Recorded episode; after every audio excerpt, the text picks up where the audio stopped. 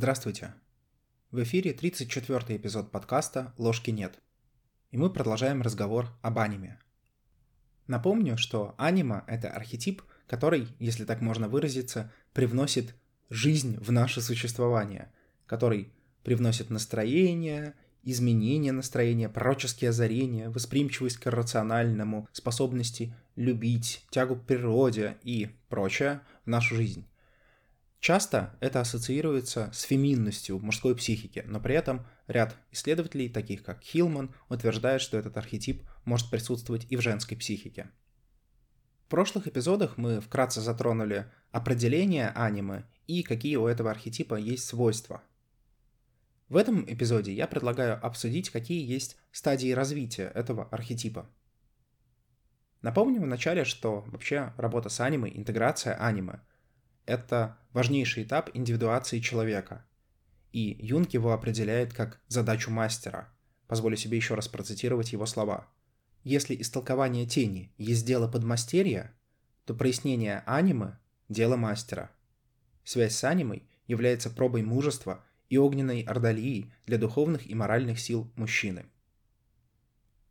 Следует отметить, что для полноценной работы с анимой необходимо достаточно хорошее укоренение в мире.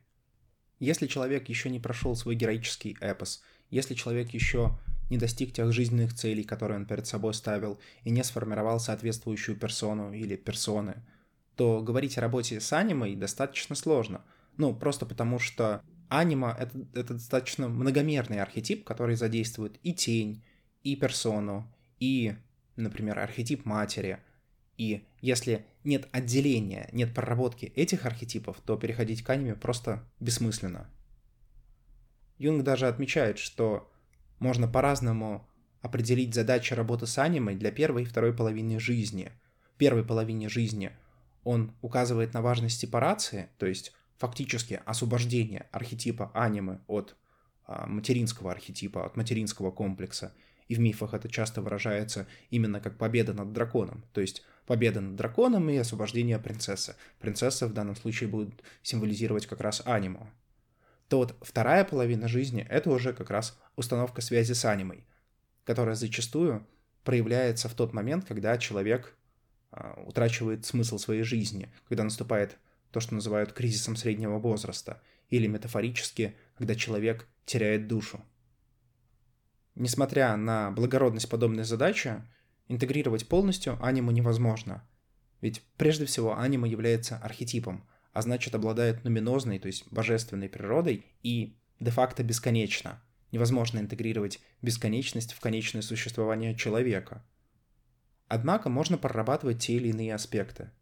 Юнг, кстати, отмечает следующее, что причина подобного их поведения в том, что хотя содержимое анимы и анимуса поддается интеграции – Сами они не могут быть интегрированы, поскольку являются архетипами. Итак, давайте перейдем к стадиям развития аниме.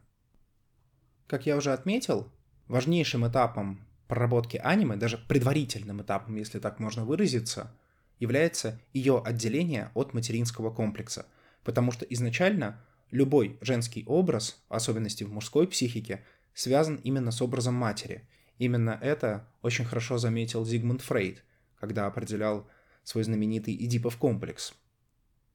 В первобытном обществе, если вспомнить обряды инициации, которые хорошо описывает Мерча Илиада, есть даже так называемый обряд второго рождения или обряд инициации, который проходят юноши, когда их насильно отнимают от матери, ну, в более-менее уже подростковом возрасте, чтобы вот эту связь констеллировать не только на уровне какого-то психического осознания, но и помочь физически отделением, ну и тем самым манифестировать соответствующую идею.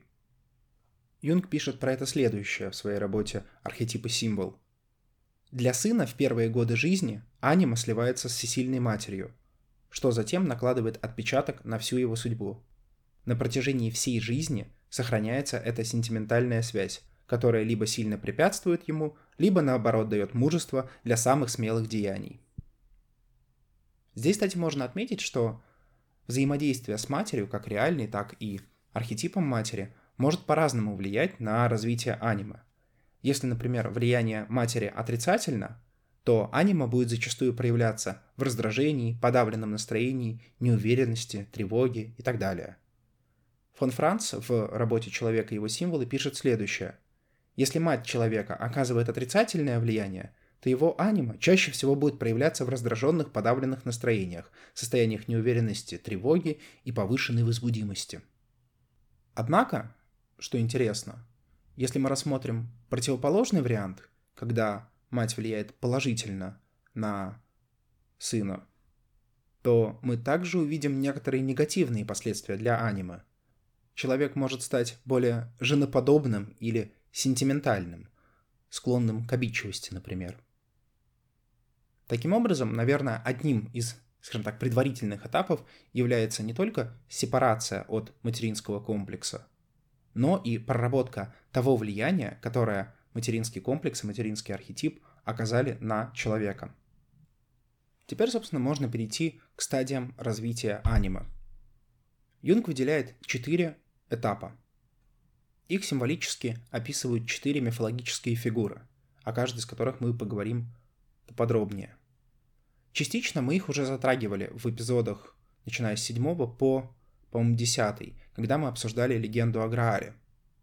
Первый этап характеризуется мифологически Евой, или это можно назвать Матерью-Землей. Она часто представляется в сновидениях или фантазиях в виде сельской женщины или крестьянки, ухаживающей за детьми, урожаем или готовящей пищу.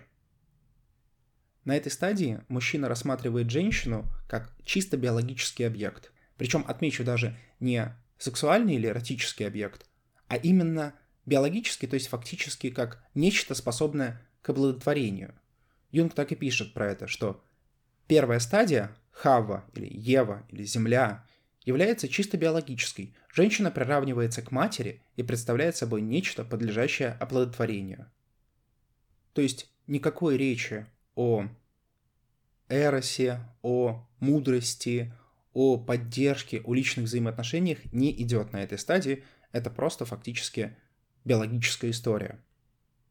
Очевидный отрицательный аспект этой стадии — это то, что на такой стадии развитие сдерживается, то есть человек фактически регрессирует обратно в состояние урабороса с матерью, просто мать уже представлена не в виде реальной матери, но в виде соответствующего партнера.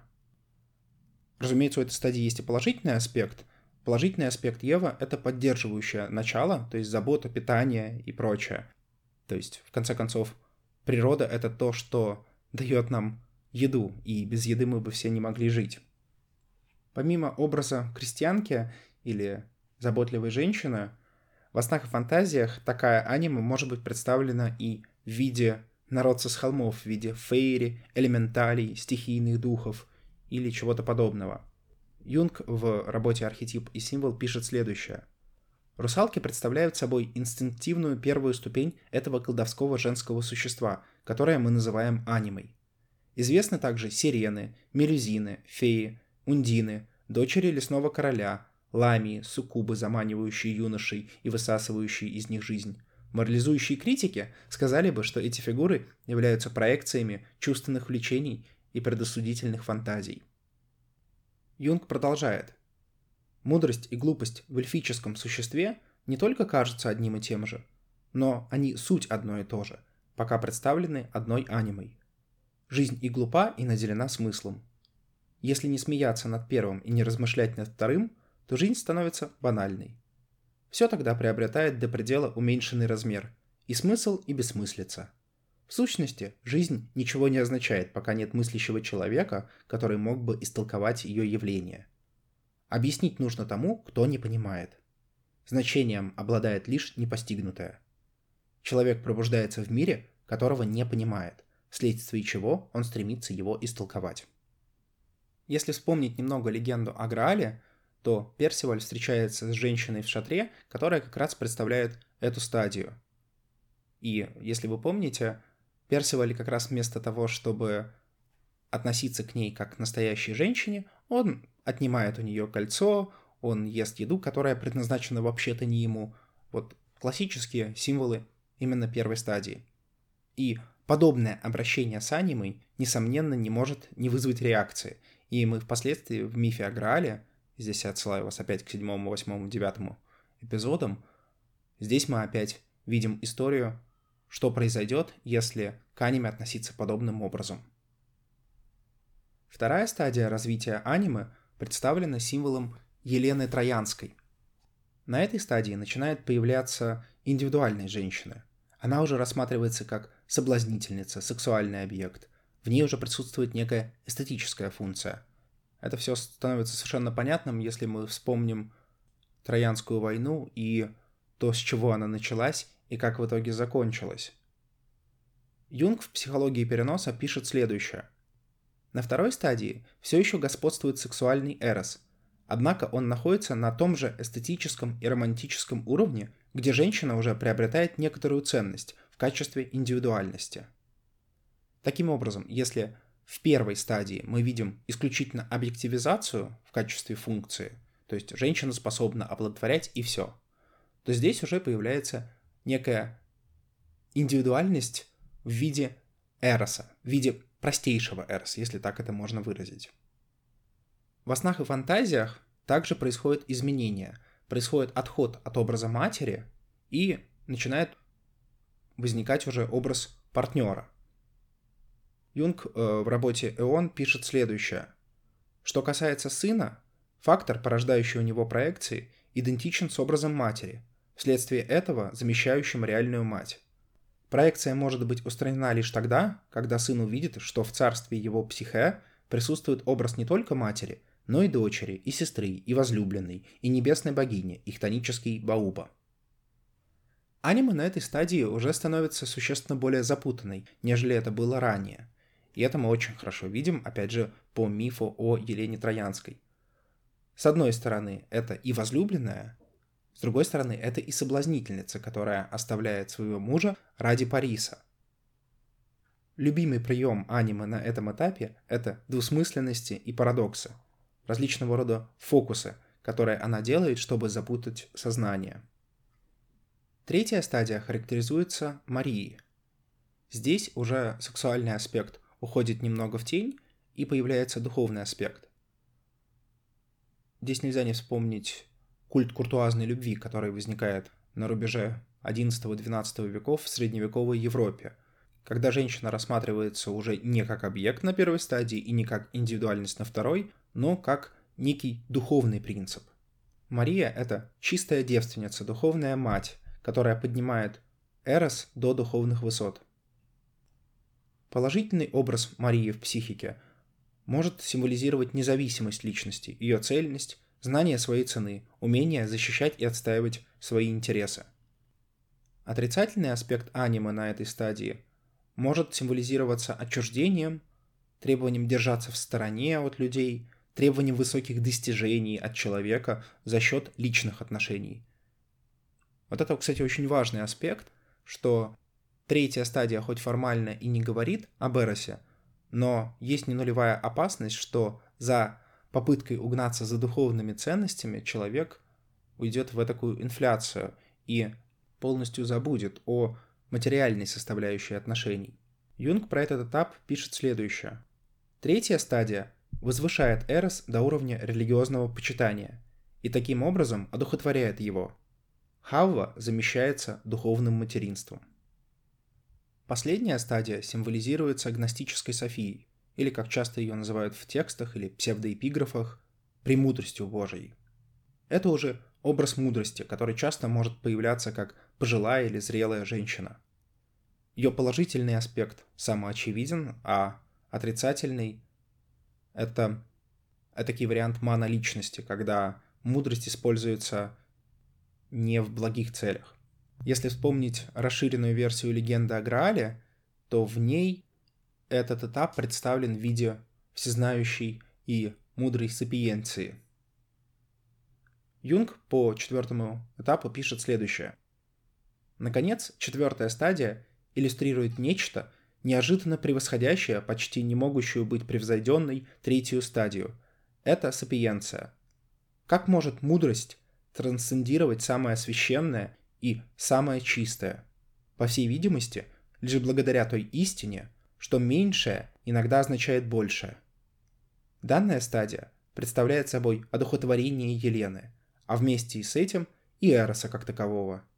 По этой причине сапиенция рассматривалась как параллель Суламифе из «Песни песней».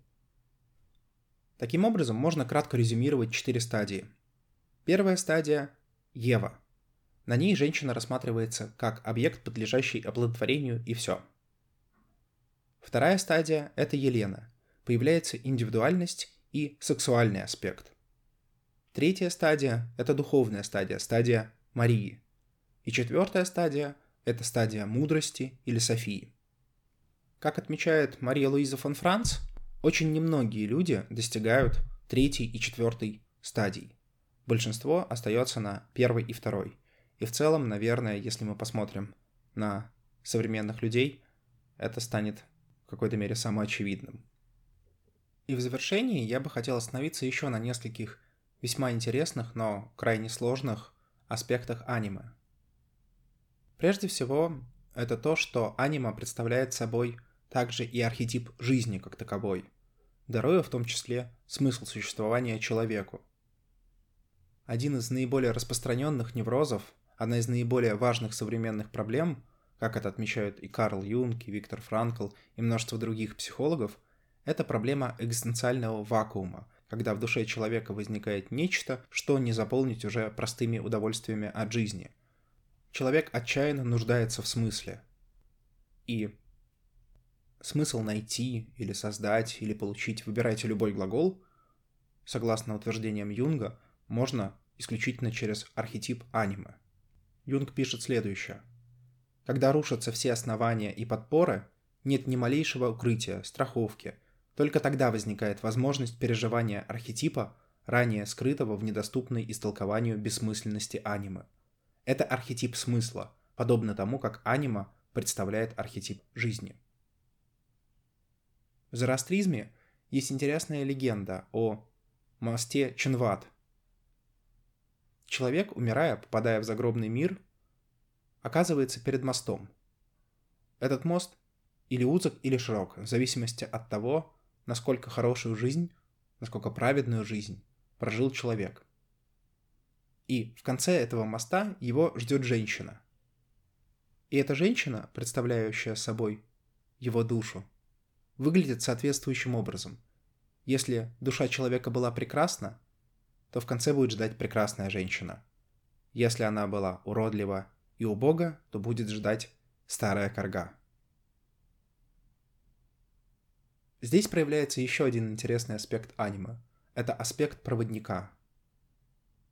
Как человеку добраться до самости? Ведь именно выстраивание отношений с самостью является важнейшим шагом, последним шагом, согласно Юнгу, на пути индивидуации.